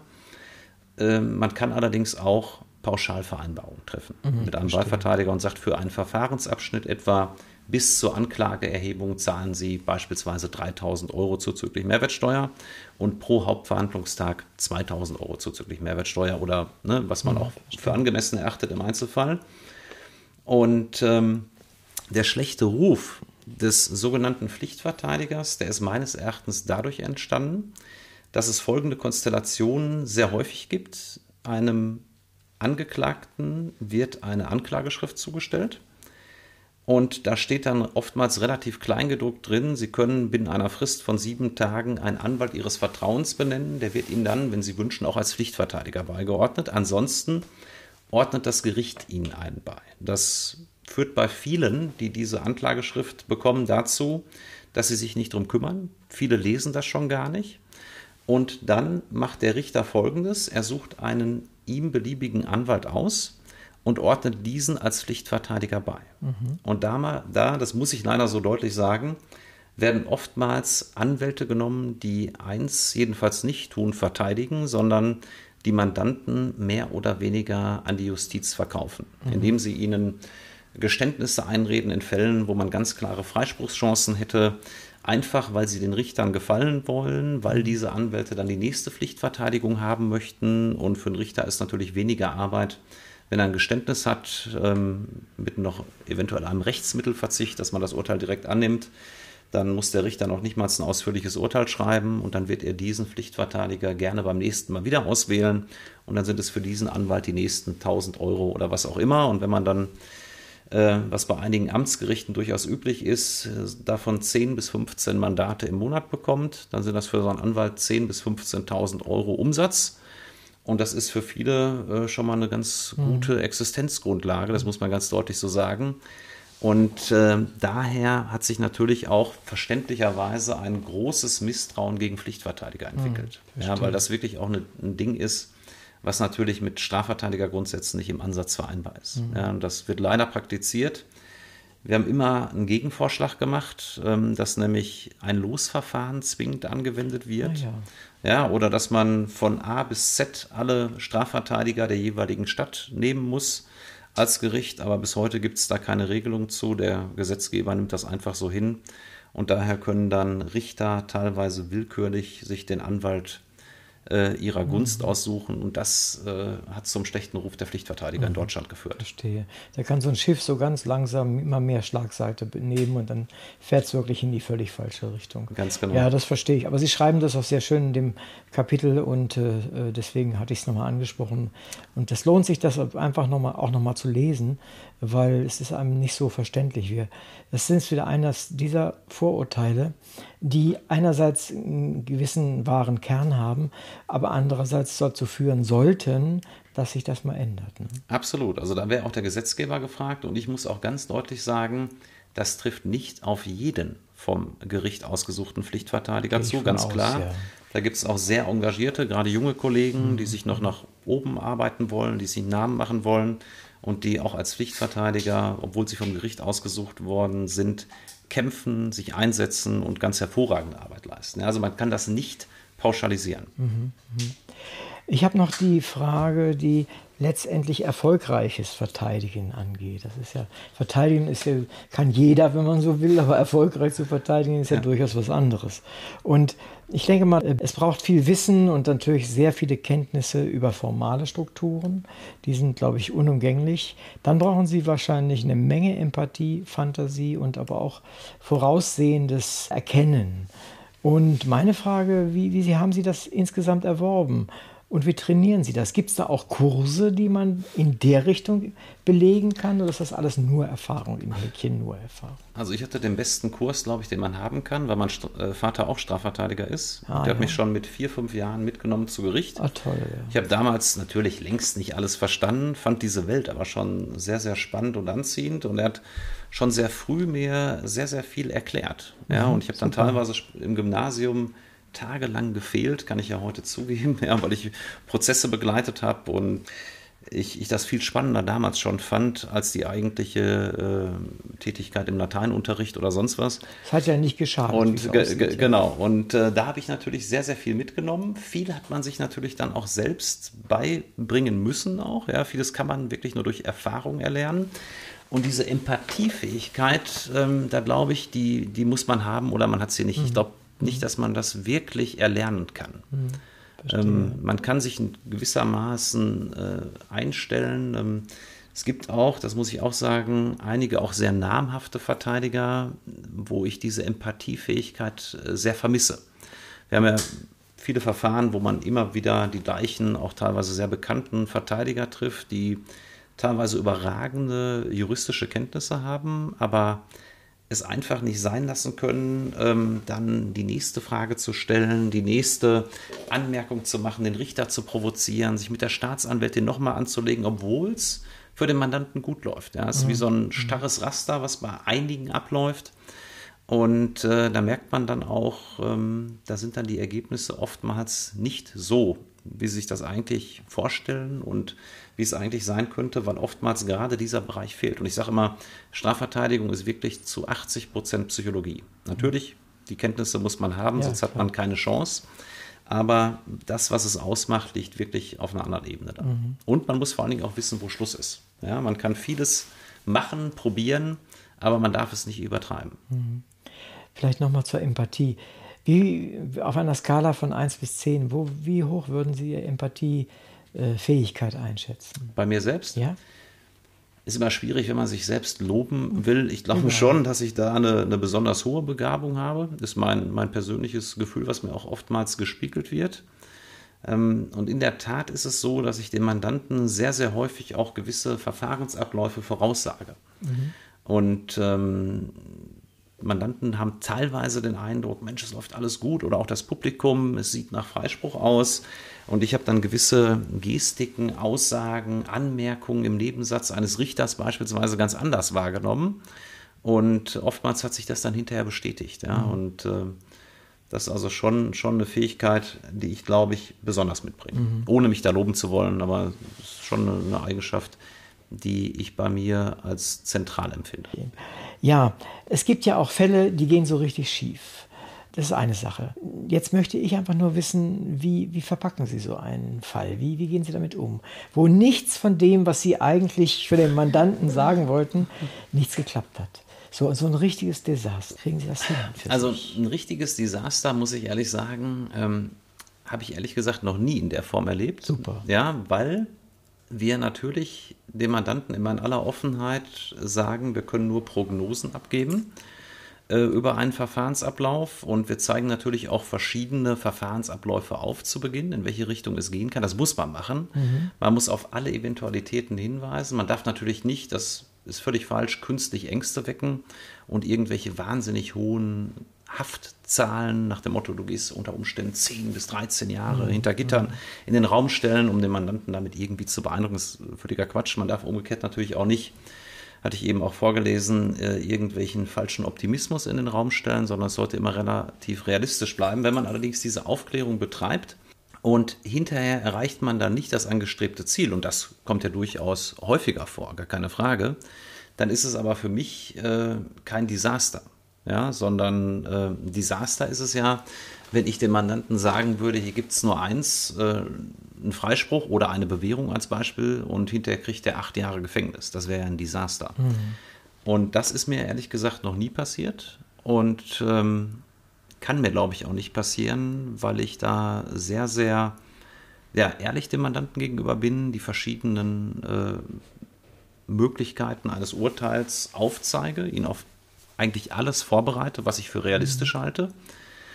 Und natürlich, das ist gar keine Frage, gibt es dann immer wieder auch mal Mandanten, die sich mehr erhofft haben, mehr versprochen haben. Das gibt es in aller Regelmäßigkeit. Ja, ja man, kann, man kann noch so gut verteidigt haben. Ähm, hatte ich jetzt gerade wieder bei einem Mandanten, der in einem laufenden Verfahren wegen versuchten Tötungsdelikts auf freien Fuß gekommen ist, am Ende ein sehr, sehr mildes Urteil bekommen hat in den offenen Vollzug kann. Und dadurch, dass ich ihn im laufenden Verfahren rausgeholt habe, haben ihm dann irgendwelche Angehörigen eingeimpft, er wird wohl eine Bewährung bekommen mit mir, was ich mhm. gesagt habe, ist völlig ausgeschlossen. Trotzdem glauben die Mandanten das dann teilweise mhm. und am Ende ist dann, ist dann der, der Anwalt schuld oftmals. Ja, mhm. also das ist, das gehört zum Geschäft dazu. Es gibt auch den, den Spruch bei uns, Strafrecht oder Strafverteidigung ist ein hartes Brot. Ähm, und damit muss man aber umgehen können. Mhm, ja, wenn man da jetzt drunter leiden würde, ist schon so, dass ich mich teilweise aufrege. Klar, man muss den Frust dann auch durchaus mhm. mal rauslassen, nicht direkt unbedingt beim Mandanten, aber das gehört dazu und ich kann da heute auch, glaube ich, viel, viel besser mit umgehen, als ich das vor 15 Jahren konnte. Mhm, das kann ich gut nachvollziehen. Also ja. irgendwie wird man auch reifer mit solchen Dingen und äh, lernt ja. aus dem, was einem passiert, natürlich, ist ganz klar. Wie das hat mir auch in, in Ihrem Buch gut gefallen mit der äh, Investigationshilfe letztendlich. Also äh, der Laie würde sofort sagen, also die Detektive oder sowas. Ja? ja. Äh, nun kennen wir ja aus den verschiedenen Fernsehserien alle möglichen Arten von, von Detektiven, die für Anwälte arbeiten. Äh, es ist ja meistens sehr abenteuerlich. Das ist, ich glaube mal, die Realität ist nüchterner und einfacher und klarer. Aber wann entscheiden Sie, jetzt braucht es dann einen solchen Detektiv? Also es gibt sehr viele Konstellationen, wo das durchaus Sinn macht. Insbesondere, wenn es darum geht, dass ein Zeuge in dem Verfahren eine entscheidende Funktion hat. Ja, und dieser Zeuge möglicherweise die Unwahrheit sagt oder in irgendeiner Form in seiner Glaubwürdigkeit angegriffen werden kann. Und dann ist es für uns Verteidiger natürlich wichtig, Hintergrundinformationen über diese Person zu bekommen. Und in der Tat sind erfahrene Detektive da wahnsinnig gut drin, solche Informationen zu besorgen. Die klingeln dann etwa beim Nachbarn, mhm. geben sich dann als Verwandter desjenigen aus, äh, den man da ausforschen will. Und schon erfährt man von den Nachbarn, ach, der ist gerade mit seiner neuen Freundin äh, zum Angeln oder was auch immer. Mhm. Und mhm hat gerade ein teures neues Auto gekauft, etc. Also man erfährt ruckzuck Dinge, die einem durchaus bei der Befragung dieses Zeugen später im Gerichtssaal unheimlich nützen können. Ja, und der Zeuge rechnet ja oftmals auch gar nicht damit. Und natürlich gibt es auch gewisse Fragetechniken, da gibt es übrigens auch Kurse für. Mhm. Und dann ist es auch unsere Aufgabe, oftmals den Zeugen ja regelrecht in die Falle zu locken und da reinlaufen zu lassen und dann erst die Ergebnisse, die etwa der Privatdetektiv ermittelt hat, zu präsentieren mhm. und ihm die vorzuhalten. Mhm. Verstehe. Und das ist, ähm, kommt schon vor. Ich will jetzt nicht sagen, dass das besonders häufig vorkommt, weil natürlich auch da immer ähm, die Honorarfrage mit reinspielt. Ne? Mhm. Privatdetektive sind in der Regel auch nicht gerade günstig, das muss man ganz klar sagen. Und so Ermittlungen sind relativ aufwendig äh, häufig. Und das können sich natürlich auch nicht alle Mandanten leisten die Frage, lohnt sich das dann überhaupt? Ja. Ne? Und wobei man, wie gesagt, sagen muss, die überwiegende Verteidigung findet schon ohne solche investigativen Methoden statt. Das mhm. ist nur ein kleiner mhm. Teil.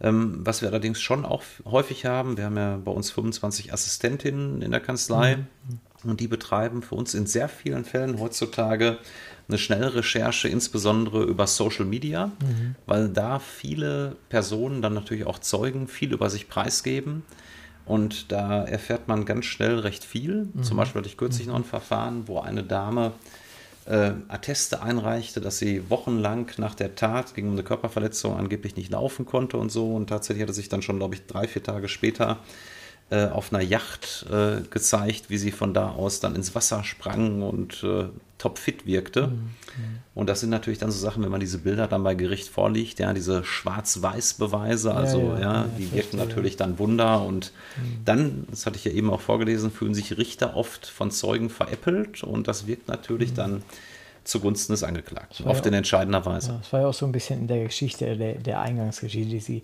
erklärt und erzählt haben. Genau. Äh, das, das, mag ja niemand gerne, wenn man so verladen wird oder sowas. Und Absolut. Richter, Richter sind ja auch nur Menschen an der ja, Stelle. Und, ne? und Richter sind natürlich auch auf die äh, Richtigkeit der Zeugenaussagen angewiesen, weil sie mhm. ja selbst auch nicht mhm. dabei waren. Und Richter, was ich auch nachvollziehen kann, nehmen das dann oft sehr persönlich, weil sie sagen, wir machen hier ein Urteil im Namen des Volkes ja, ja, ja. und das Urteil soll richtig sein und nicht, weil sie da irgendeinen Quatsch erzählen, äh, urteilen wir dann falsch. Ja, und, dann werde ich unverschämt belogen. So. Ganz, ganz genau. Und es wird jeden Tag unverschämt in deutschen Gerichtsserien gelogen, meistens ganz leicht durchschaubar, muss man wirklich sagen. Und äh, viele Richter, also teilweise ist es so leicht durchschaubar, dass die Richter schon gar nicht mehr groß darauf reagieren, nach dem Motto, keine Fragen mehr an diesen Zeugen, mhm. raus mit ihm nach dem Motto. Ja, Aber wenn man äh, teilweise etwas diffiziler belogen wird und das dann rauskommt, dann habe ich auch schon den einen oder anderen Richter erlebt, der meines Erachtens zu Recht dem Zeugen eine richtige Ansage macht. Hm, verstehe ich, ja. Vielleicht können wir noch mal auf etwas zu sprechen kommen, was Sie auch in Ihrem Buch sehr intensiv und vor allen Dingen auch sehr nachvollziehbar behandeln, nämlich das äh, Problem Schuld und Schuldfähigkeit. Äh, Sie äh, nennen dort auch den Namen Bossi, der ist mir auch bekannt. Ja, Schuld und Schuldfähigkeit. Das war ja bei Bossi so eine erste Mal, dass jemand sagte, der ist schuldig, aber er ist nicht schuldfähig. Hat sich da seit Bossi was entwickelt? Ist das irgendwie weitergegangen? Ja, also Rolf Bossi, der ja für mich einer der größten Strafverteidiger aller Zeiten Deutschlands ist, hat ja die Psychiatrie speziell ja überhaupt erst in den Gerichtssaal gebracht. Mhm. Vorher spielte das im deutschen Strafprozess praktisch gar keine Rolle. Mhm. Und der Fall Bartsch äh, in den 60er Jahren, wenn ich jetzt, ja, ja. glaube ich, richtig liege, der hat das Ganze ja überhaupt auch erstmal so medienwirksam dann transportiert, was da alles möglich ist zum Thema Schuldfähigkeit. Und heutzutage muss man sagen, gibt es fast keinen Strafprozess, jedenfalls beim Landgericht, wo nicht zumindest die Frage der Schuldfähigkeit irgendwo mal angesprochen wird. Ja, in dem einen Fall ist sie wichtiger, in dem anderen Fall spielt sie nicht die ganz entscheidende Rolle. Aber im Prinzip wird in jedem, äh, zumindest landgerichtlichen, also größeren Strafverfahren, die Schuldfähigkeit des Angeklagten irgendwo mal überprüft. Mhm. Und in ganz, ganz vielen Verfahren spielt sie auch eine entscheidende Rolle. Ja, und Verstehe. im Extremfall gibt es dann halt eben auch mal einen Freispruch, weil eine Person schuldunfähig ist. Mhm. Ja, obwohl die Tat begangen wurde, wird sie freigesprochen, wenn die Person dafür nicht verantwortlich gemacht mhm. werden kann. Das kann ja so und so sein. Es kann eine besondere einmalige Aktion gewesen sein, warum er jetzt nicht schuldfähig war. Völlig betrunken meinetwegen oder unter starken Rauschmitteln oder in dem, wie Sie es beschreiben, äh, in einer extremen Angstsituation, in dem er völlig überreagiert hat. Wobei, wenn ja. wir in einer solchen Situation wären, wissen wir nicht, wie wir reagieren würden. Ganz genau. Das darf man nicht vergessen. Aber insofern gibt es ja verschiedene Arten. Und die Menschen mögen das nicht gerne, wenn, wenn, die, wenn Schuldige nicht, nicht verurteilt werden. Das heißt, sie haben wahrscheinlich sofort die Medien mehr oder weniger gegen sich. Und das ist ja sicherlich auch nicht so angenehm, oder? Ja, also äh, für mich, für mich ist das jetzt nicht unangenehm, wenn die Medien gegen einen sind, ja, wenn dann da negativ berichtet wird. Ich verstehe aber dann, das ist natürlich auch einer der Punkte, wo dann auch Justizfrust entsteht, ja, wo es dann heißt, Mensch, der war das doch und trotzdem wird er freigesprochen, ja. nur weil der da beispielsweise zwölf Bier getrunken hat und noch eine Nase Koks genommen hat. Das kann doch nichts daran ändern, ja, aber wenn man sich dann reinversetzt in eine Person, die dann da hochgradig alkoholisiert ist, äh, völlig neben sich steht, ich finde schon, dass man einer solcher Person dann äh, zumindest nicht den Vorwurf machen kann, den man einem Nüchternen machen kann, mhm. ja, weil man sich grundlegend verändert.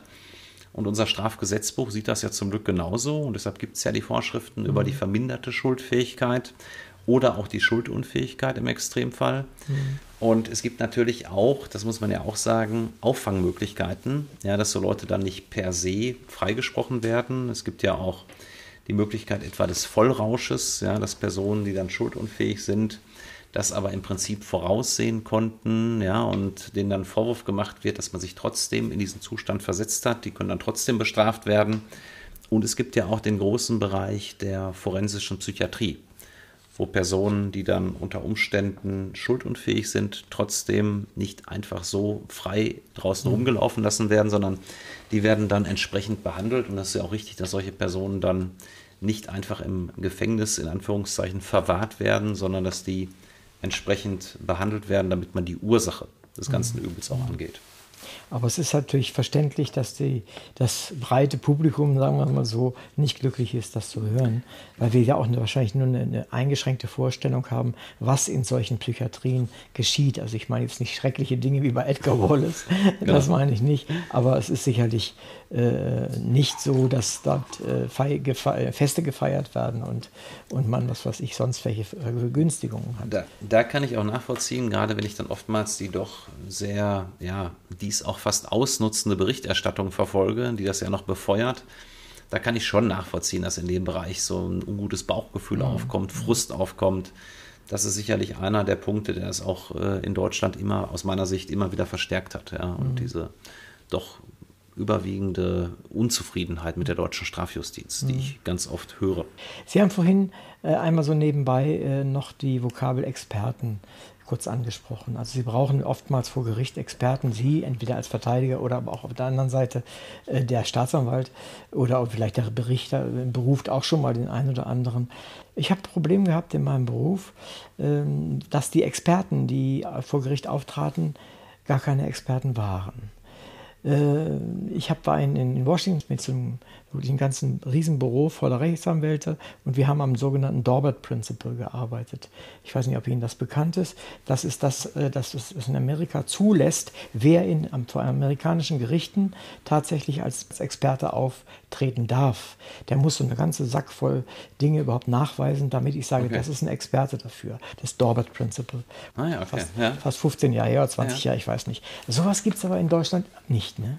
Das gibt es leider in Deutschland nicht, muss ich sagen, ja, sondern hier ist es ähnlich wie mit den Pflichtverteidigern. Ja. Er ist mehr oder weniger gut dünken der Richter oftmals oder auch schon im Ermittlungsverfahren der Staatsanwälte, welche Sachverständige, welche Gutachter da ins Spiel kommen. Mhm. Da gibt es ganz hervorragende, ohne ja, Zweifel, Fall, aber ja. es gibt auch die größten Nieten, das muss man ganz klar sagen. Ähm, teilweise gibt es Haus- und Hofgutachter, ja, die wirklich auch äh, ja, immer in so eine gewisse Richtung tendieren. Es mag auch sogar den einen oder anderen geben, der eigennützige Interessen verfolgt. Ich denke mhm. etwa an diese Gutachten in der forensischen Psychiatrie. Das ist ja oftmals dann Ermessenssache. Ist die Person noch gefährlich? Ist sie nicht gefährlich? Kommt der Gutachter zu dem Ergebnis, die Person ist nicht mehr gefährlich, würde sie ja entlassen werden ähm, dann gäbe es keinen neuen Gutachtenauftrag. Mhm. Kommt er zu dem Ergebnis, sie ist noch gefährlich, gibt es ein Jahr Verstehe, oder zwei Jahre später den nächsten Gutachtenauftrag, die nächsten 8.000 bis 10.000 mhm. Euro.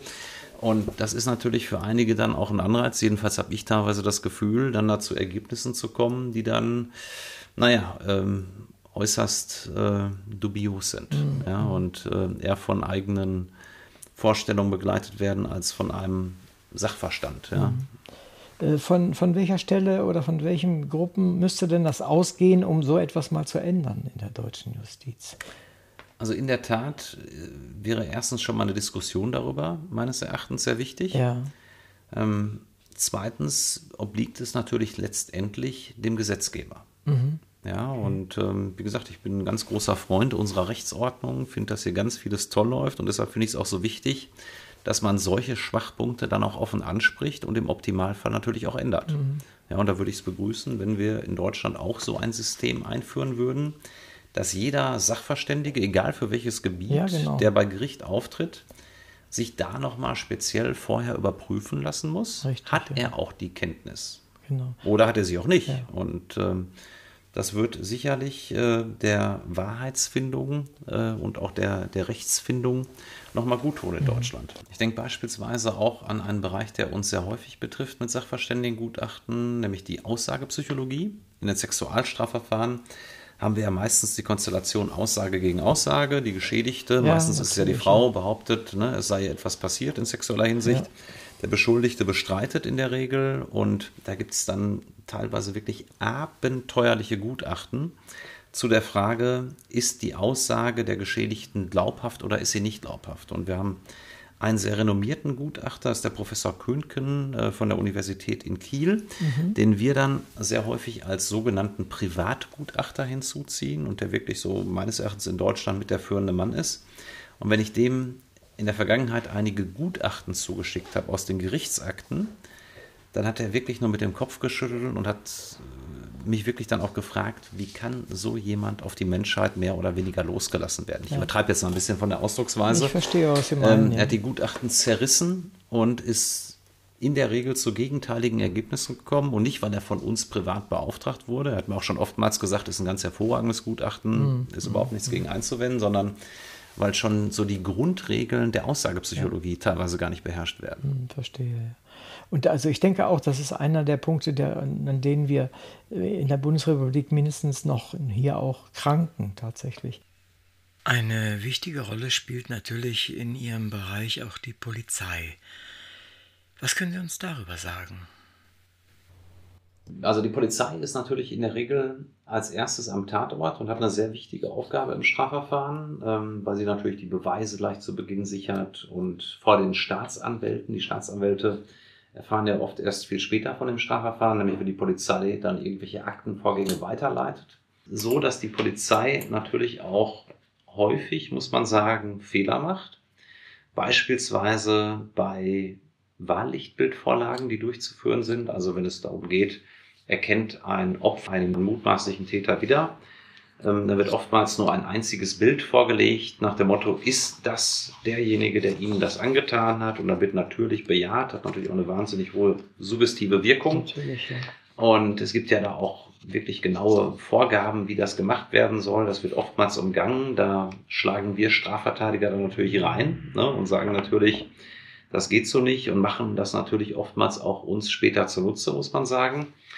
Ähm, es gibt natürlich auch ganz hervorragende Polizeibeamte, die wasserdicht ermitteln, muss man wirklich sagen. Ähm, und insgesamt ist es so, dass mein Eindruck ist, dass die Polizei oft so ein bisschen als unser Gegenspieler wahrgenommen wird, äh, ähnlich wie die Staatsanwaltschaft und ich das in der Praxis tatsächlich so gar nicht erlebe. Ja, wir haben oft ein äh, sehr faires Miteinander, man grüßt sich, äh, man scherzt miteinander, jeder nimmt den Auftrag des anderen wahr und schätzt das eigentlich auch. Also das ist so mein, meine Wahrnehmung.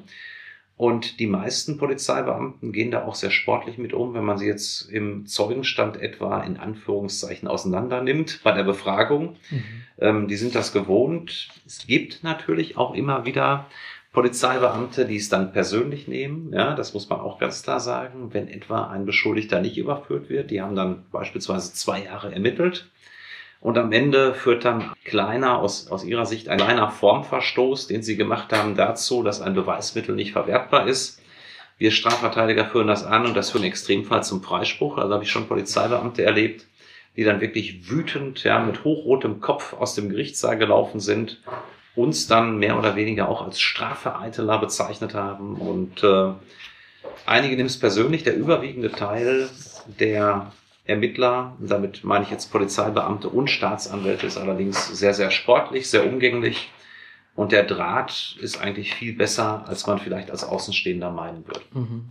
Ich verstehe das, weil wir natürlich auch alle eine Rolle haben, auch im Gerichtssaal. Und da duellieren wir uns natürlich teilweise schon, ja, ich will jetzt nicht sagen auf, aufs Übelste, aber es geht da teilweise schon sehr heiß her. Es muss auch so sein, aus meinen Augen, mhm. ja, wenn man äh, auf der einen Seite für das eine Ergebnis kämpft und auf der anderen Seite genau für das Gegenteilige, da gerät man auch mal aneinander.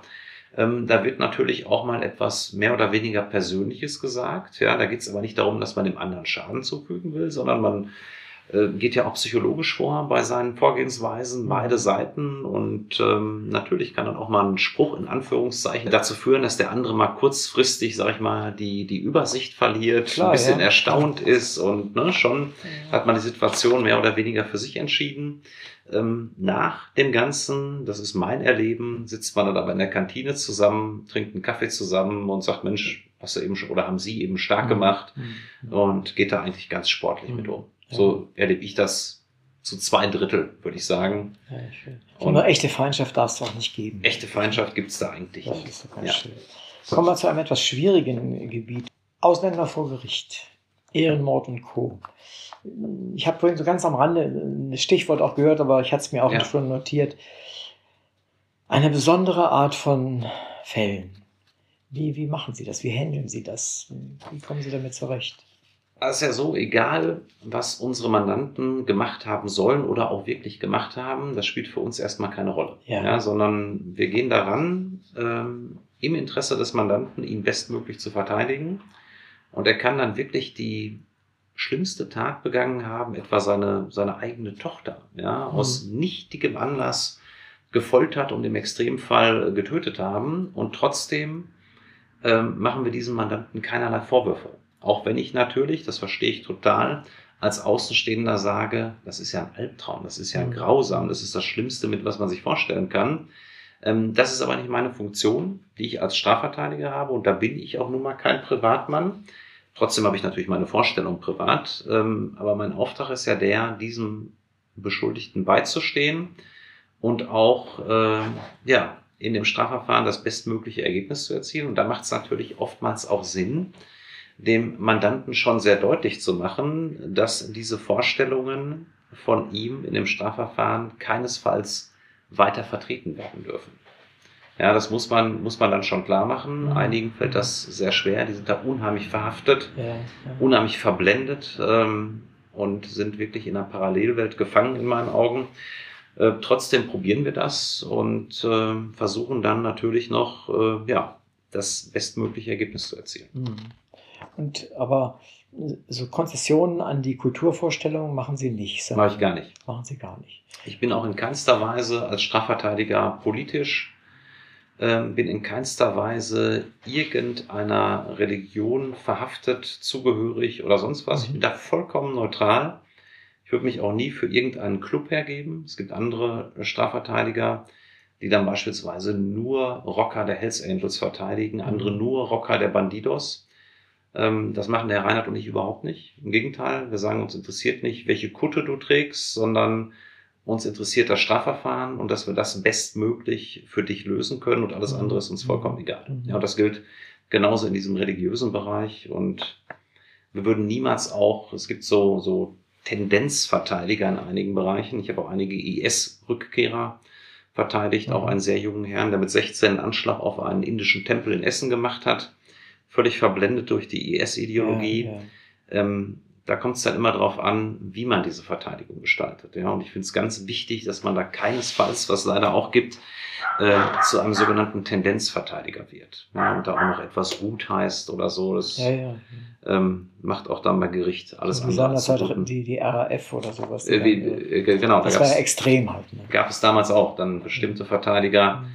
Die immer wieder für RAF-Terroristen aufgetreten sind und da auch eine gewisse ja, Politik mit in die Verteidigung reingenommen ja. haben. Und die hat meines Erachtens in der Strafverteidigung überhaupt nichts zu suchen. Hm, verstehe. Gibt es ein Vergehen oder eine Person bzw. deren Funktion, die Sie nicht verteidigen möchten? Ich habe noch nie ein Mandat abgelehnt, weil äh, der Vorwurf mir zu heftig war. Ähm, ich sagen würde, dieses Delikt verteidige ich nicht. Ich habe aber schon viele Mandate abgelehnt, weil ich mit der Person nicht zurechtkomme oder mhm. die Person mit mir nicht zurechtkommt oder ich mhm. den Eindruck hatte, dass es so ist. Weil ich glaube, das ist das Allerwichtigste bei so einer ja, sehr intimen und sehr, sehr wichtigen Sache wie Strafverteidigung, dass die Chemie zwischen Anwalt und Mandant stimmt. Das mhm. heißt nicht und soll auch gerade nicht heißen, dass man bester Freund ist. Das darf man nicht sein, aber man muss offen und ehrlich miteinander reden können und mhm. äh, die gleichen Grundgedanken über die Vorgehensweise in dem Strafverfahren haben. Und wenn ich merke, da kommen Zweifel auf an dem, was ich vorschlage oder tue, ähm, ich hatte eingangs schon mal gesagt, teilweise gibt es völlig ihre Vorstellungen mhm. ähm, über den Ausgang des Strafverfahrens. Einige Leute wollen Garantien oder Versprechungen haben, was kein seriöser Strafverteidiger abgibt zum Strafmaß. Dann ist man wirklich als Strafverteidiger auch im Interesse des Mandanten gut beraten, das nicht zu machen. Ja, und mhm. zu sagen, suchen Sie sich jemand anderes. Ich bin in diesem Fall für Sie der Falsche. Und bei mir ist es dann so, wenn diese Entscheidung einmal gefällt ist, dann gibt es auch kein Zurück mehr. Mhm. Ja, das finde ich auch sehr wichtig, dass man da konsequent ist. Weil dann oftmals habe ich auch schon mehrfach erlebt, kommen dann Angehörige und sagen, wir bieten Ihnen jetzt das Doppelte des Honorars, was brauchen Sie an Geld? Und mhm. ich sage, sowas hat nichts mit dem Honorar zu tun, mehr, ja. sondern äh, Geld spielt dann da wirklich überhaupt keine Rolle, obwohl sonst Honorar schon natürlich in gewissen äh, Fällen wichtig ist, um eine Verteidigung überhaupt durchführen zu können. Ähm, und dann finde ich, muss man so ehrlich sein und sagen, wir passen nicht zusammen, wir lassen das. Mhm ist nach einem beendeten Prozess. Ich, äh, ist dann Schluss mit dem äh, Mandanten? Ist dann der Kontakt erledigt? Kriegen Sie noch mal was von ihm mit? Sagt er Danke im Sinn, wahrsten Sinne oder verflucht ja, also das, das, bis ins das, siebte Glied oder so? Es, es, gibt natürlich Reaktionen aller Art nach Abschluss eines, eines Strafverfahrens. Ne, das Schönste für uns, äh, für mich jedenfalls, ist immer, wenn ich einen Mandanten, den ich ursprünglich in Haft hinter Gittern kennengelernt habe, oft dort besucht habe im Gefängnis, wenn ich den dann irgendwann bei mir in der Kanzlei sitzen habe und der dann sagt, das haben Sie richtig gut gemacht, ich bin Ihnen dankbar. Mhm. So diese Dankbarkeit, dieses Vertrauen, diese, ja, diese Anerkennung, das ist so eigentlich das Schönste mhm. für mich in dem ganzen Job, was man mhm. kriegen kann. Wenn Leute ehrlich sagen, toll, wie Sie das gemacht haben, dass Sie mich da nicht in die und die Richtung geschickt haben, obwohl ich das selbst ursprünglich wollte als Mandant. Ähm, das ist schon sehr schön. Das hat man glücklicherweise auch sehr häufig. Mhm. Dann habe ich vielleicht nochmal auf meinen Vater, der äh, mich auch sehr geprägt hat, der bis heute auch noch, der ist jetzt gerade 80 geworden, Strafverteidiger ist, immer noch am meisten bei uns in der Kanzlei arbeitet. Der hat mir mal, da war ich noch Jugendlicher, hat er mir in seiner Kellerbar in seinem Haus unten ein Bild gezeigt, das ein Mandant ihm gemalt hatte und sagte, der Mandant konnte ihn kaum bezahlen. Ja, also finanziell war das mhm. Mandat überhaupt nicht lukrativ. Der, mein Vater hat es aber trotzdem gemacht, ne, weil er dem Mandanten helfen wollte, den Fall natürlich auch sehr spannend fand, war ein, war ein Mordfall damals und da hatte der Mandant hinterher dieses Bild ihm gemalt und geschenkt und das hing dann in der Kellerbar. Und da sagte mein Vater damals, das wäre ihm viel mehr wert als jedes Honorar dieser Welt und das hat mich äh, schon sehr beeindruckt. Ja, das kann ich gut verstehen. Vielleicht noch äh, die vorletzte Frage, die ich, die ich an Sie habe. Wenn Sie sich etwas wünschen könnten, was wirklich unbedingt in Erfüllung gehen muss und wird, was wäre das? Ich habe schon länger vor, also seit ungefähr zehn Jahren, einen Bauernhof irgendwann mal ins Leben zu rufen für Jugendliche, die aus problematischen Familien kommen, vielleicht schon straffällig geworden sind und die mit einem Team von Psychologen, Sozialarbeitern, ich habe einen befreundeten Koch, mhm. der auch im Fernsehen auftritt, der da auch gerne mitwirken würde und ja, vielleicht dem einen oder anderen, der einfach Interesse daran hat, ähm, ja, so Jugendliche dann mal zu betreuen und die im Optimalfall dann auf die rechte Bahn zurückzuführen. Genau. Das würde ich gerne ähm, irgendwann mal ins Leben rufen. Ich ja. hoffe, dass das in Erfüllung geht. Das wäre schön. Den Podcast beibringen, so wie Sie es ja so auch machen. Und ja, Sachen. genau. Zum Beispiel oder ja. den Umgang mit Tieren oder wie auch immer. Ja. Das ist sehr, sehr ein toller Wunsch, äh, muss ich Ihnen sagen. So, und jetzt das aller, allerletzte an der Stelle. Ähm, ich habe Sie jetzt gelöchert mit einem Haufen Fragen. Haben Sie eine Frage an mich? Was hat Sie in dem Buch Inside Strafverteidigung am meisten überrascht? Gab es eine Überraschung? Ich das ist eine schwere Frage für mich tatsächlich. Was hat mich wirklich überrascht? Also, äh, ihre Einstellung zur, zum Jugendstrafrecht hat mich überrascht. Da kommt so richtig raus, verdammt, das muss sich ändern. Und das hat mich überrascht von Ihnen, der Sie doch schon 20 Jahre im Job sind. Ich fand es schön, dass Sie da ein Stück Entrüstung zeigen. Und Entrüstung ist meistens sehr ehrlich. Das hat mir gut gefallen und mich sehr überrascht. Wunderbar, freut mich. Ja. Liebe Anwesende, liebe Hörerinnen und Hörer, danke, dass Sie wieder dabei waren. In der heutigen Sendung war Burkhard Benneken mein Gast. Es ging um das Buch Inside Strafverteidigung, Advokaten des Bösen es ist ein mehr als interessantes, ja erhellendes Buch.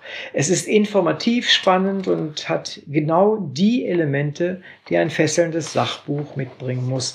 Kurz, es ist außerordentlich lesenswert. Man kann es mit Gewinn lesen, sich über Erfahrenes aufregen, vieles verstehen, manches verurteilen, aber auch anschließend mit anderen Menschen darüber sprechen. Ich finde, das ist etwas, das nicht jedes Buch schafft. Ich bin Uwe Kulnig vom Literaturradio Hörbahn und sage vielen Dank, Herr Benneken, dass wir heute so viel über Ihr Buch, Ihre Arbeit und auch Ihr Wertesystem erfahren durften. Wir haben Ihnen mit großem Gewinn zugehört. Daher sage ich auch im Namen unserer ZuhörerInnen noch einmal sowohl für das Buch als auch für Ihren Besuch hier bei uns herzlichen Dank. Ja, ich bin sehr gerne gekommen und ich fand es auch sehr spannend. Ihre Fragen außergewöhnlich. Ich habe schon viele Gespräche geführt, Interviews gegeben und muss sagen, ähm, es war diesmal besonders. Fein, das freut mich. Also, super. Ihr, ihr Applaus. Ihr Applaus.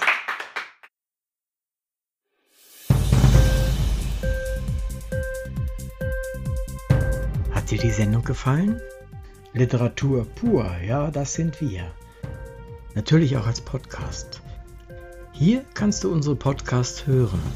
Anchor, Spotify, Apple Podcasts, iTunes, Google Podcasts, radio.de und viele andere mehr.